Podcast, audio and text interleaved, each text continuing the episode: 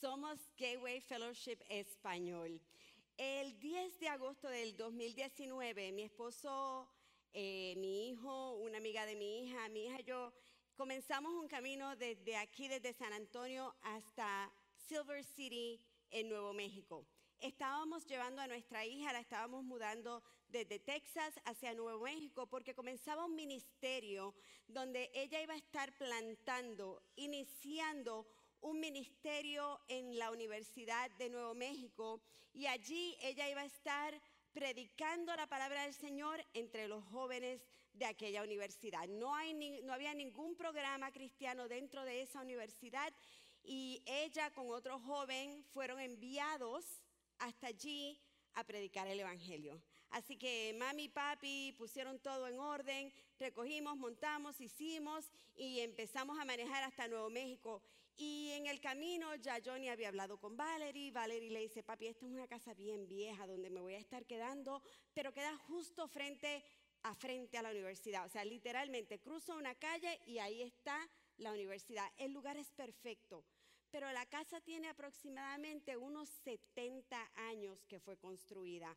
Una casita humilde, muy bonita, pero yo creo que, hermanos, la alfombra que habían puesto en aquella casa todavía seguía siendo de 70 años. Y cuando yo llegué allí, yo dije, ¿a dónde viene mi hija a vivir, Santo Dios? Aquella alfombra estaba horrible y Johnny dice, no te preocupes mi amor, nosotros vamos a comprar alfombra, nosotros vamos a cambiar la alfombra en esta casa y vamos a dejar a Valeria establecida. Ustedes saben cómo somos las madres, ¿verdad? Ay, mi hija aquí. Y yo le digo, ok, esa tarde íbamos a sacar toda la mudanza y nos llega una hermosa sorpresa. Aproximadamente 15 jóvenes de las cruces viajaron dos horas y media para llegar hasta el Silver City y ayudarnos a bajar toda aquella mudanza. Yo dije, gloria a Dios, ya no somos cuatro, ahora somos 19, esto lo vamos a hacer en nada. Y de repente mi esposo dice, espera un momento, si bajamos la mudanza, luego hay que sacar todo para quitar la alfombra y luego volverla a poner, porque no le pedimos a estos jóvenes que nos ayuden. yo, sí, perfecto, inmediatamente, mire, no hubo que decirlo dos veces aquellos muchachos, aquellas muchachas se pusieron en misión, empezaron a sacar toda la alfombra, empezaron a barrer todo aquel polvo. Le estoy diciendo, allí había polvo de más de 70 años. Aquello estaba horrible. Y yo empecé a tomar fotos y a decir, wow, qué bonito. O sea, en misión, estos muchachos dejaron su casa para venir hasta aquí, ayudar a mi hija a mudarse, a preparar esta casa para que ella pueda comenzar este ministerio. Esos jóvenes eran parte y son parte de Cayafa. Usted me ha oído muchas veces hablar de Cayafa. Yo soy una fanática de este ministerio porque es un ministerio hermoso, es un ministerio que se dedica a alcanzar la juventud dentro de las universidades. Yo les he dicho en otras ocasiones que está comprobado estadísticamente que 97%, dígalo conmigo, ¿cuánto? 97% de los jóvenes cristianos que terminan la escuela superior dejan de servirle al Señor cuando llegan a la universidad. Yo voy a dejar que ustedes procesen eso un poquito. 97 jóvenes de 100 que son cristianos, cuando llegan a la universidad dejan de servirle al Señor. Y las asambleas de Dios comenzaron este ministerio donde dicen, no, no, no, no, hay que alcanzar al perdido y hay que ayudar al que ha conocido a Cristo a que se mantenga en misión, a que no se alejen del Señor. Así que envían jóvenes a las universidades alcanzar al perdido. Están en misión. Y usted me va a decir, bueno, Valerie es de Cayafa, ellos fueron y la estaban ayudando porque ella es de Cayafa. No, no solamente porque ella era parte del ministerio. Todos los veranos, esos jóvenes alrededor de todo Estados Unidos llegan a las universidades y se van al estacionamiento cuando va a comenzar, van a comenzar las clases y empiezan a ver cuántos carros llegan, cuántos camiones llegan y empiezan a decirle, necesitas ayuda para mudarte. Y de repente cuando venía el papá con la mamá con una hija a mudarse, llegan cinco muchachos y le dicen, te voy a ayudar a mudar. Qué bonito, ¿verdad? Y lo que les iba a tomar seis horas, ahora le, toca le toma dos. Y terminan con esa mudanza y se van y encuentran otra familia y le dicen, necesitas ayuda. Y empiezan a modelar a Jesús a través de sus obras. ellos están en misión. Hoy nosotros vamos a estar hablando del tema Una iglesia en misión. Les voy a presentar un pasaje bíblico eh, que ha sido en muchas ocasiones muy controversial y que yo quisiera tener más tiempo del que tengo para poder hablarles de este tema, porque de esta porción bíblica yo les aseguro que se pueden sacar, miren, infinidad de mensajes. Pero hoy me han encomendado que les hable de una iglesia en misión. Antes que nada, inclinen sus rostros. Padre Celestial, gracias. Gracias por esta oportunidad que nos brindas de estar en tu casa. Gracias porque podemos venir a escuchar tu palabra. Gracias. Señor, te pedimos que nuestros corazones, Señor, en estos momentos estén prestos para escuchar tu voz, para recibirla, Dios, para ponerla en acción y para compartirla, Padre Celestial. Que no sea yo hablando, sino que seas tú. Que seas tú, Señor, ministrando tu palabra a nuestras vidas. Que yo pueda, Señor, salir de este lugar transformada junto a mis hermanos en la fe. Te lo pido en el nombre de Jesús. Amén. Vamos a leer en Mateo 25, versos 31 al 46. Dice la palabra del Señor en el nombre del Padre, del Hijo y del Espíritu Santo. Cuando el Hijo del Hombre venga en su gloria y todos los santos ángeles con él, entonces se sentará en su trono de gloria. Y serán reunidas delante de él todas las naciones y apartará los unos de los otros, como aparta el pastor las ovejas de los cabritos. Y pondrá las ovejas a su derecha y los cabritos a su izquierda. Entonces el rey dirá a los de su derecha, venid benditos de mi Padre, heredad el reino preparado para vosotros desde la fundación del mundo. Porque tuve hambre y me disteis de comer, tuve sed y me disteis de beber, fui forastero y me recogisteis, estuve desnudo y me cubristeis, enfermo y me visitasteis, en la cárcel y vinisteis a mí. Entonces los justos le responderán diciendo, Señor, ¿cuándo te vimos hambriento y te sustentamos? ¿O sedientos y te dimos de beber? ¿Y cuándo te vimos forastero y te recogimos? ¿O desnudo y te cubrimos? ¿O cuándo te vimos enfermo o en la cárcel y vinimos a ti? Y respondiendo el rey les dirá, de cierto os digo que en cuanto lo hicisteis a uno de estos mis hermanos más pequeños, a mí lo hicisteis. Entonces dirá también a los de la izquierda, apartaos de mí, malditos, al fuego eterno preparado para el diablo y sus ángeles, porque tuve hambre y no me disteis de comer, tuve sed y no me disteis de beber, fui forastero y no me recogisteis, estuve desnudo y no me cubristeis, enfermo y en la cárcel y no me visitasteis. Entonces también ellos le respondieron diciendo, Señor, ¿cuándo te vimos hambriento, sediento, forastero, desnudo, enfermo o en la cárcel y no te servimos? Entonces le responderá diciendo, de cierto os digo que en cuanto no lo hiciste a uno de estos más pequeños, tampoco a mí lo hicisteis.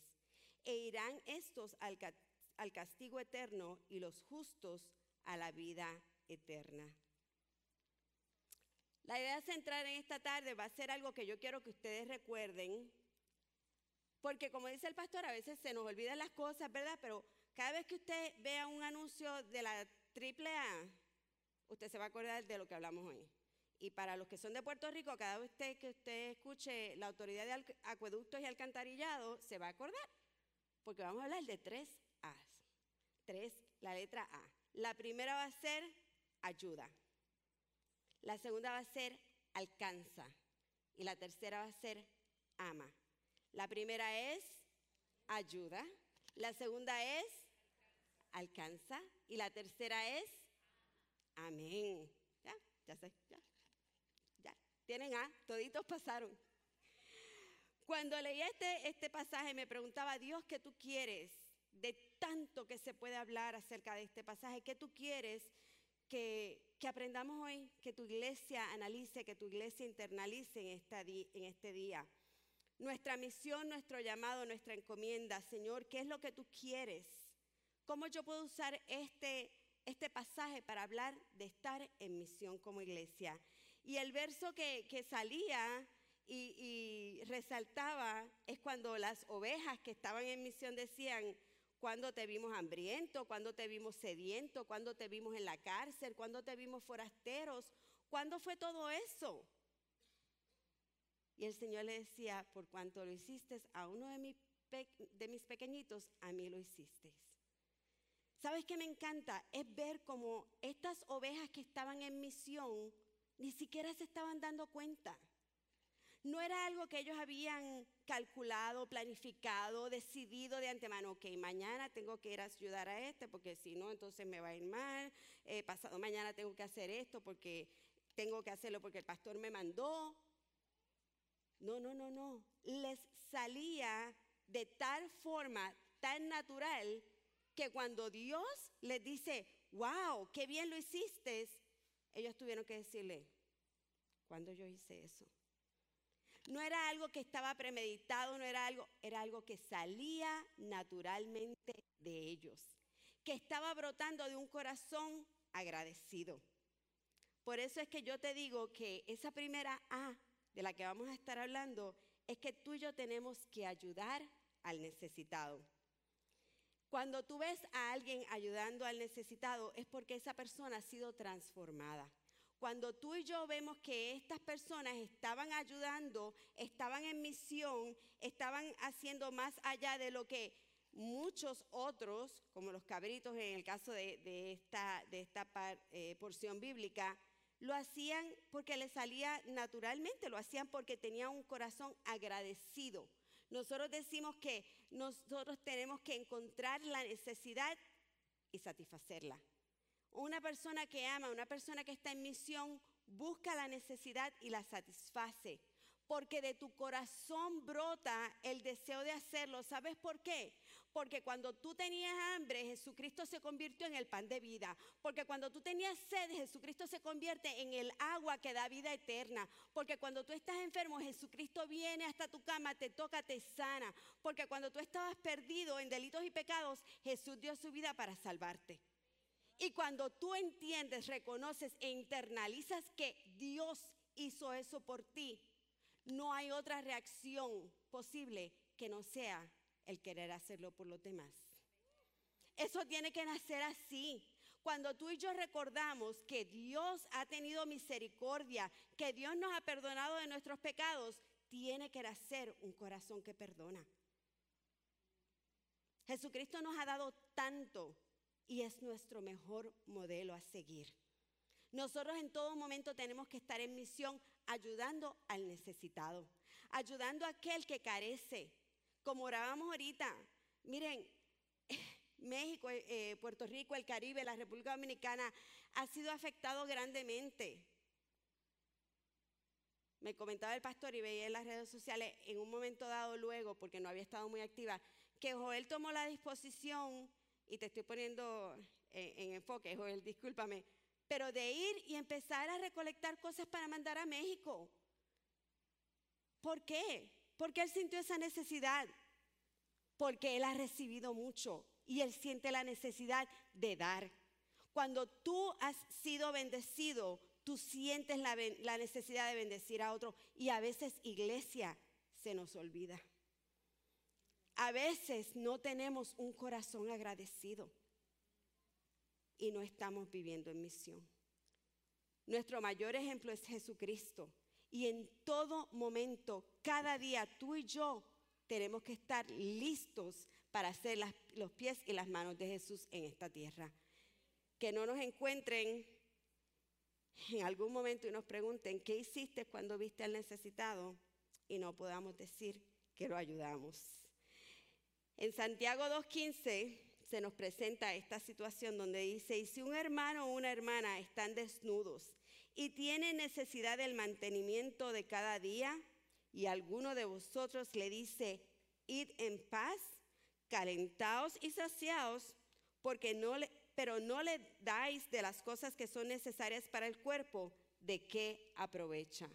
A veces decimos, ay, sí, yo, sí, ay, tienes necesidad, ay, qué pena, mira, vete a tu casa y mira a ver cómo te resuelves. Eso está en la Biblia. Ay de aquel que haga eso.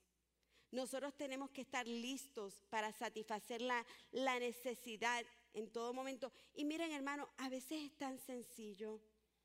Y a veces pensamos, pues, es que yo lo que tengo nada más son 10 dólares que le pudiera dar. Imagínate, ¿para qué, ¿de qué le van a servir 10 dólares?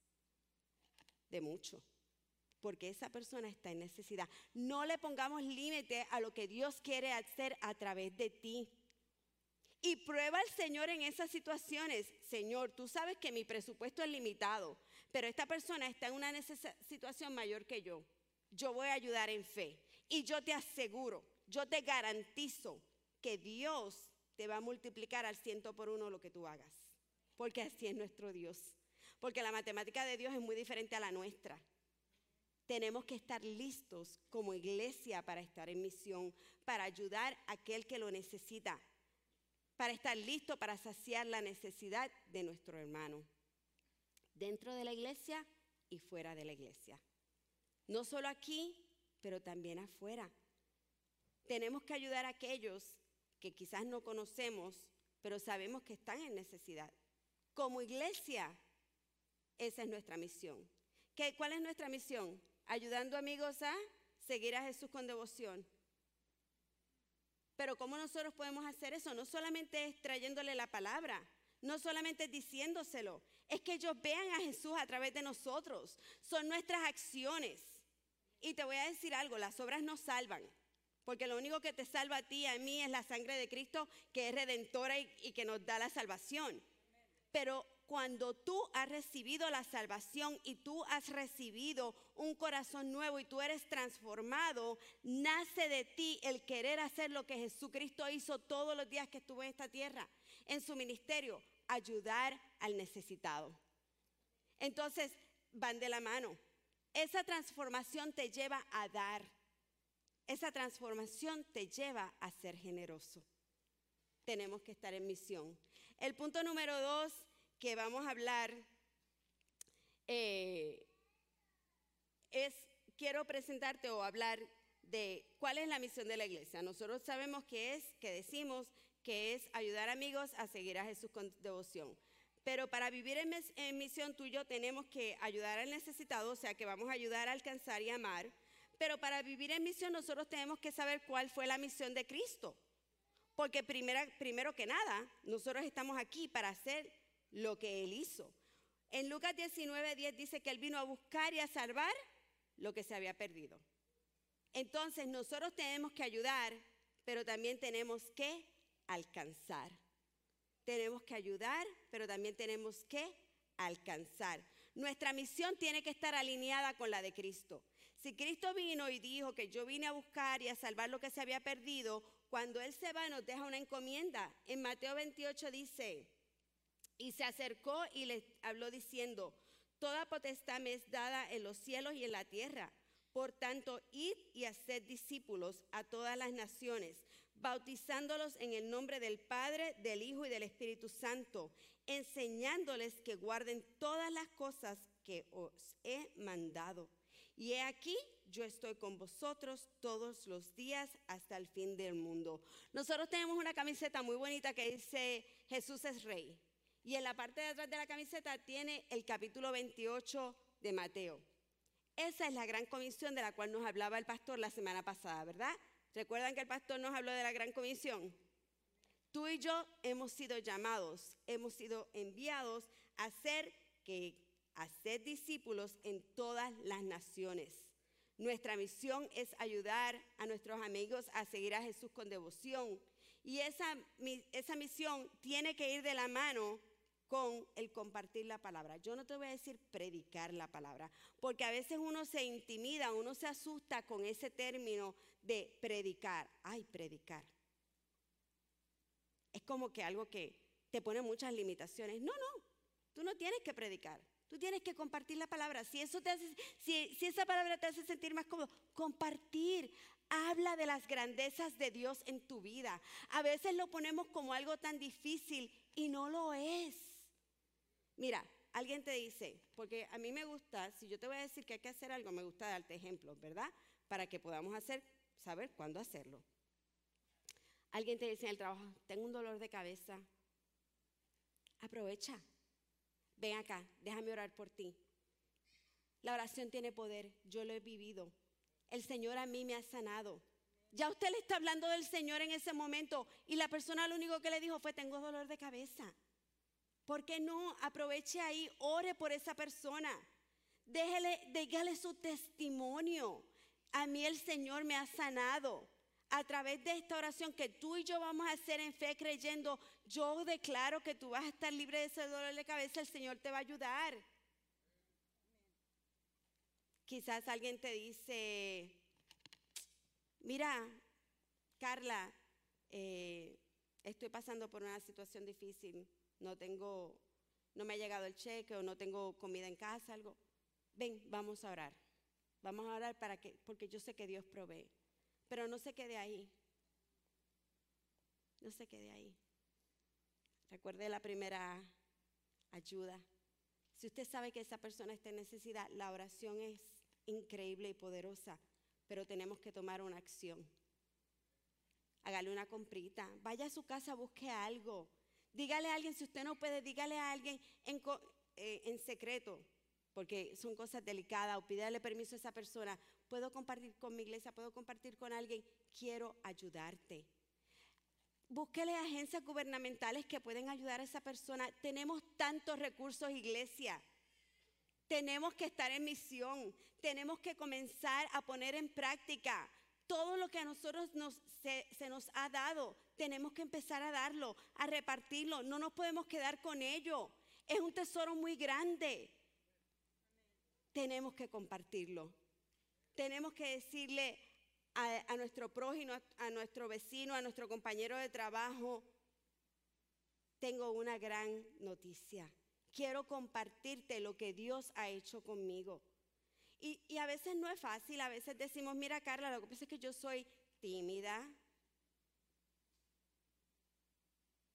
Fíjense, mi esposo y mi papá son más introvertidos que yo. Yo soy extrovertida, pero mi esposo y mi papá son más introvertidos. Y ellos a mí me han enseñado tanto con su modelo. El otro día estábamos en la República Dominicana, hace un par de meses, no el otro día, eh, y había un militar haciendo señas y yo dije, ay, nos pararon un ticket. Y, el militar nos dice, estaba vestido de militar, yo no sabía si era militar de seguro, él estaba vestido de militar. Mira, ustedes van para hacia dónde íbamos, para La Vega, un pueblo. Y nosotros sí, ah, me pueden llevar. Eh, en Santo Domingo él dice, me puedes dar una bola, en Puerto Rico un pon. Y pues ya estábamos ahí, sí, sí, montese. Y de repente yo voy aquí, el, el muchacho está detrás de mí, yo voy todo el camino. Ay, Padre Celestial, ¿a quién habremos montado en el carro? Ay, Dios mío, que no nos haga nada. Ay, mi mente está al 100 por uno, porque yo no sé si eso son todas las mujeres o soy yo nada más, pero como que uno se va a que Hoy en día uno no le da ponga a nadie, uno, uno como que se cuida mucho. Y mi marido comienza a hablar con el muchacho. ¿Y cómo te llamas? ¿Y de dónde tú eres? ¿Y tú vas a la iglesia? ¿Y tú conoces al Señor? Y así como que me echaron un balde de agua por encima. Y yo, ay María Carla, ahí está el marido tuyo. Eso es una expresión puertorriqueña. eh, tu marido, tu esposo predicándole a él y tú aquí preguntándote que a quién habrá subido en el carro. Él es tímido, mi esposo no es, él es introvertido. Mi papá a cada rato lo oigo, le va y le pregunta a la gente, tú vas a la iglesia, tú conoces al Señor. Y yo, Señor, ayúdame a ser así. Yo quiero ser más así. Yo soy más de, la, de que cuando me dicen algo, pues como que ahí entro. Ellos no, ellos no hay que decirle nada. Ellos comienzan si lo practicamos, nos va a salir más natural. Empiece a hacerlo en cositas pequeñas. Si usted tiene que pararse frente al espejo y practicarlo, hágalo. Hágalo. Porque usted, yo quiero que usted entienda hoy que esto es de vida o muerte. Esto que yo les estoy diciendo hoy es de vida o muerte. Porque si nosotros no llevamos el Evangelio a las personas que están perdidas, no es para asustarlos, pero la palabra de Dios dice que se van a ir al infierno.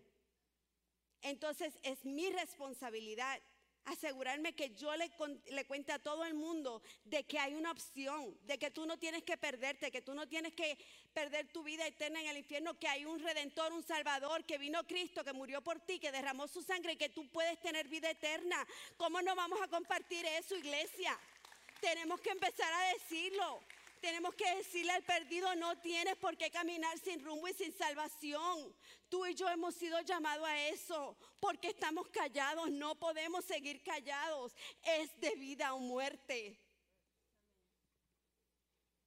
¿Cuándo fue la última vez que le compartiste el plan de salvación a un miembro de tu familia, a un vecino, a alguien de tu trabajo? Somos tan rápidos, tan rápidos para decirle a alguien, las fajitas están en especial en HB. E Vete y cómpralas. Rapidito. En cuanto a, mira, es Prime, Prime Day. Aprovecha, búscate las ofertas de Prime Day. El viernes, negro, viernes negro, ¿qué se llama? Black Friday, ajá. Viene por ahí. Vamos a ver. Qué fácil se nos hace decir eso. Usted no llama a su familia cuando algo está en especial. Usted quiere que todo el mundo aproveche el especial. Pero qué difícil se nos hace decirle, Jesucristo quiere salvarte. Jesucristo no quiere que andes sin salvación. Jesucristo no quiere que pierdas tu vida. ¿Dónde están nuestras prioridades, iglesia? ¿Estamos viviendo en misión? Somos Gateway Fellowship Español y existimos para ayudar amigos a seguir a Jesús con devoción. Esa es la misión de esta iglesia. Esa es tu misión. Esa es tu misión. Lo has hecho tu misión. Yo quiero que tú entiendas la relevancia que hay en las palabras que decimos cuando hablamos de nuestra misión. No lo tomes a la ligera, iglesia. Esto es de vida o muerte. Para estar en misión tenemos que alcanzar al perdido. Ayuda, alcanza, ama. Hechos 4:18 dice, y llamándolos les intimaron que en ninguna manera hablasen ni enseñaran en el nombre de Jesús. Mas Pedro y Juan respondieron diciendo, escuchen lo que Pedro y Juan dijeron. No fue que le dijeron, no prediques. No, no, los estaban amedrentando. Los estaban acosando. Le estaban diciendo, te podemos meter preso, te podemos apedrear y hasta puedes perder la vida. Tienes que dejar de hablar de Jesús. ¿Y qué dijeron ellos? Juzgad si es justo delante de Dios obedecer a vosotros antes que a Dios. Porque no podemos dejar de decir lo que hemos visto y oído. No podemos dejar de decir lo que hemos visto y oído. Si tú has experimentado a Dios, no puedes dejar de decirlo. Tienes que compartirlo. Que nosotros podamos empezar a representar a Pedro y a Juan. Cuenta tu testimonio. Es todo lo que necesitas hacer. Empieza a hablar de las cosas que Dios ha hecho en ti. Ay, me encanta tu sonrisa. Tú siempre estás sonriendo, Elimari. ¿Por qué? Ah, rápido, aprovecha. Es que Jesucristo me transformó. Aprovecha y predícale ahí mismo. Te dan un halago. Es que Jesucristo vive en mí. Es que yo he sido renovada, yo soy nueva criatura. Las cosas viejas pasaron y aquí todas son hechas nuevas. Dios vive en mí, yo tengo que estar contenta. El gozo del Señor está en mí. Aprovecha cada momento. Mire, se me está acabando el tiempo, pero bien rapidito. aparecen las oportunidades, aparecen las oportunidades. Estaba yo eh, el otro día, el martes, eh, dije, no me voy a ir a casa, necesito poner las notas del mensaje eh, en orden, orar, y, me fui a un café sola. Y estoy allí con, con mi manuscrito y estoy escribiendo, tachando, a esto, a otro. Y un caballero me dice, que estaba sentado en la mesa de lado, ¿eres maestra? Y yo, tengo un letrero, se me ve así, wow. y yo lo miro y le digo, sí. Me dice, ¿estás corrigiendo un papel? Y yo, oh, ya entendí. No, no, no, no, no estoy corrigiendo algo de mis estudiantes. Es que eh, voy a presentar la palabra en la iglesia el domingo y estoy ah, escribiendo el mensaje. Oh, vas a predicar. Ah, voy a enseñar. Yo no soy predicadora, yo soy maestra. Ah, déjame compartirte el mensaje que yo voy a predicar el domingo. Ah, si él lo que quería saber era tener una conversación de tres minutos, se le fue una conversación de una hora y todo lo que le estoy diciendo a ustedes se lo dije a él. Él preguntó, aproveche, aproveche. Nos caen así del cielo y a veces no nos damos cuenta. Pídale a Dios, dígale en la mañana, Señor, dame una oportunidad en este día, así tráemela del cielo para yo compartir tu palabra. Empiece a pedir eso al Señor y yo le aseguro, le aseguro que van a llegar así las personas donde usted y usted le va a poder ministrar. Se lo aseguro. Eh, una iglesia en misión se preocupa por el que está perdido. Le dije que estamos aquí para ayudar, para alcanzar y para Mateo 22 dice, y uno de ellos, intérpretes de la ley, preguntó por tentarle, diciendo, Maestro, ¿cuál es la gran comisión? ¿Cuál es el gran mandamiento en la ley? Jesús le dijo, amarás al Señor tu Dios con todo tu corazón, con toda tu alma y con toda tu mente. Este es el primer y más grande mandamiento. Y el segundo es semejante, amarás a tu prójimo como a ti mismo. De estos dos mandamientos depende toda la ley y los profetas. Ama a tu Dios con todo tu corazón, con toda tu alma y con toda tu mente. Y a tu prójimo como a ti mismo. Nada puede tomar el primado de Dios en tu vida. Que nada tome el primado. Cualquier cosa que pongas antes que Dios se convierte en un ídolo y te aleja, te aleja de Dios por encima de todo, ama al Señor tu Dios. Y eso va a hacer que de ti salga el deseo de hablarle a los otros. Porque cuando tú amas a Dios por sobre todas las cosas, vas a amar a tu prójimo como a ti mismo, porque tú tienes que obedecer la palabra cuando tú amas a Dios, pero tienes que conocerle. Si no la has conocido, eso no va a suceder. Entonces tienes que ser intencional en conocerle en tener relación con Él. Y de ahí va a fluir todo lo que tú necesitas para estar en misión. Hace dos semanas Jairo predicó y nos preguntó que cuáles eran las razones por las cuales se nos hacía difícil hacer discípulos. Muchos de ustedes trajeron una tarjetita aquí al altar dando las razones. Yo quiero compartir con ustedes una gráfica que explica cuáles fueron algunas de las razones que, se dieron. Y quiero darle las gracias por ser vulnerable. Quiero darle las gracias por, por expresarlo y decirlo. Miedo o temor, 22%. Vergüenza, pena, 17%. Falta de seguridad, 15%. Falta de tiempo, 14%. Mis emociones, 10%. No sé a quién hablarle, 7%. Flojera, pereza, falta de compromiso y otras razones.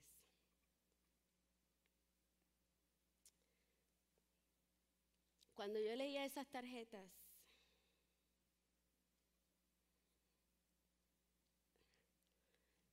se compugió mi corazón de una forma porque empecé a pensar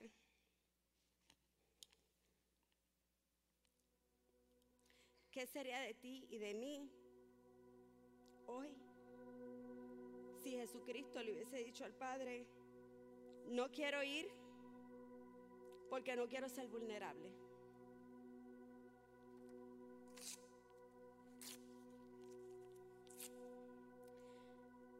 Padre, no quiero ir porque tengo flojera.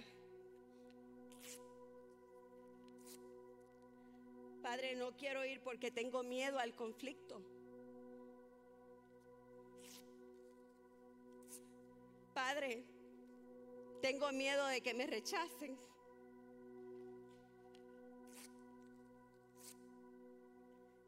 Padre, es que me da vergüenza.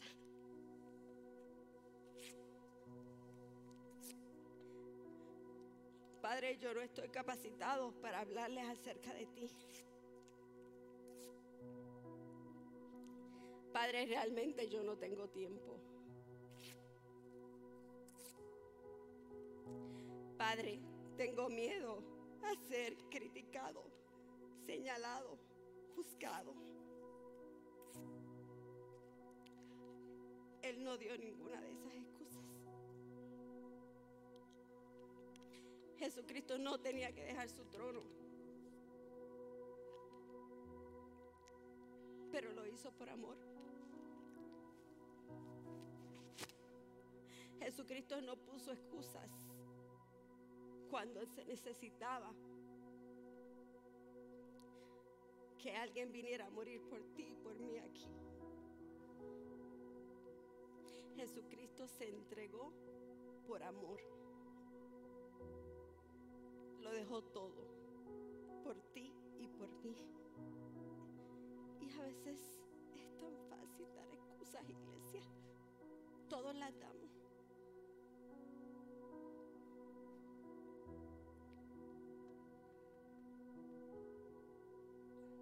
Dios, ten misericordia de nosotros. Señor, ten misericordia de mí. Yo no quiero dar más excusas. Yo no quiero que cuando el Padre nos llame y nos pregunte, ¿compartiste mi palabra con alguien? Yo tenga que decir, no, no lo hice. Que cuando me pregunte, me diga, tenía sed y no me diste de beber. Yo no quiero ser o estar con los cabritos. Ni quiero que ninguno de nosotros estemos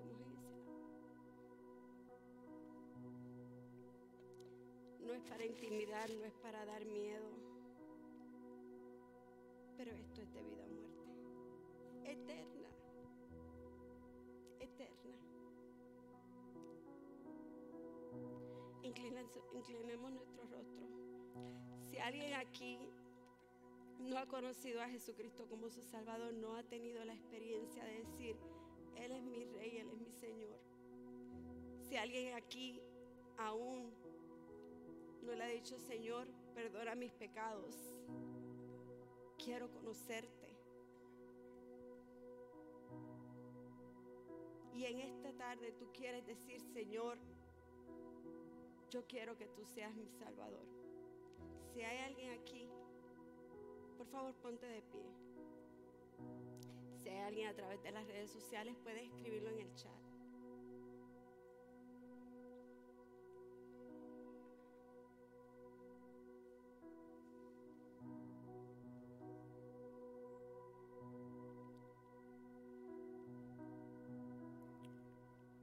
El Señor está a las puertas, iglesia. Que estemos listos, que estemos listos. Ponte de pie, iglesia. Quiero hacer un llamado a aquellos que hoy dicen, no más excusas, quiero estar en misión. Ya no quiero poner más excusas. Dios, ayúdame, enséñame a estar en misión. Quiero estar listo para ayudar, para alcanzar, para amar. Si alguien en este lugar quiere decir yo quiero, yo quiero estar listo para estar en misión. Ya no quiero jugar más, ya no quiero poner más excusas. Yo quiero estar en misión, el altar está abierto. Permítenos orar contigo. Permítenos unirnos en un solo sentir, declarando que hasta aquí llegaron las excusas, que de ahora en adelante caminamos en misión, ayudando, alcanzando y amando.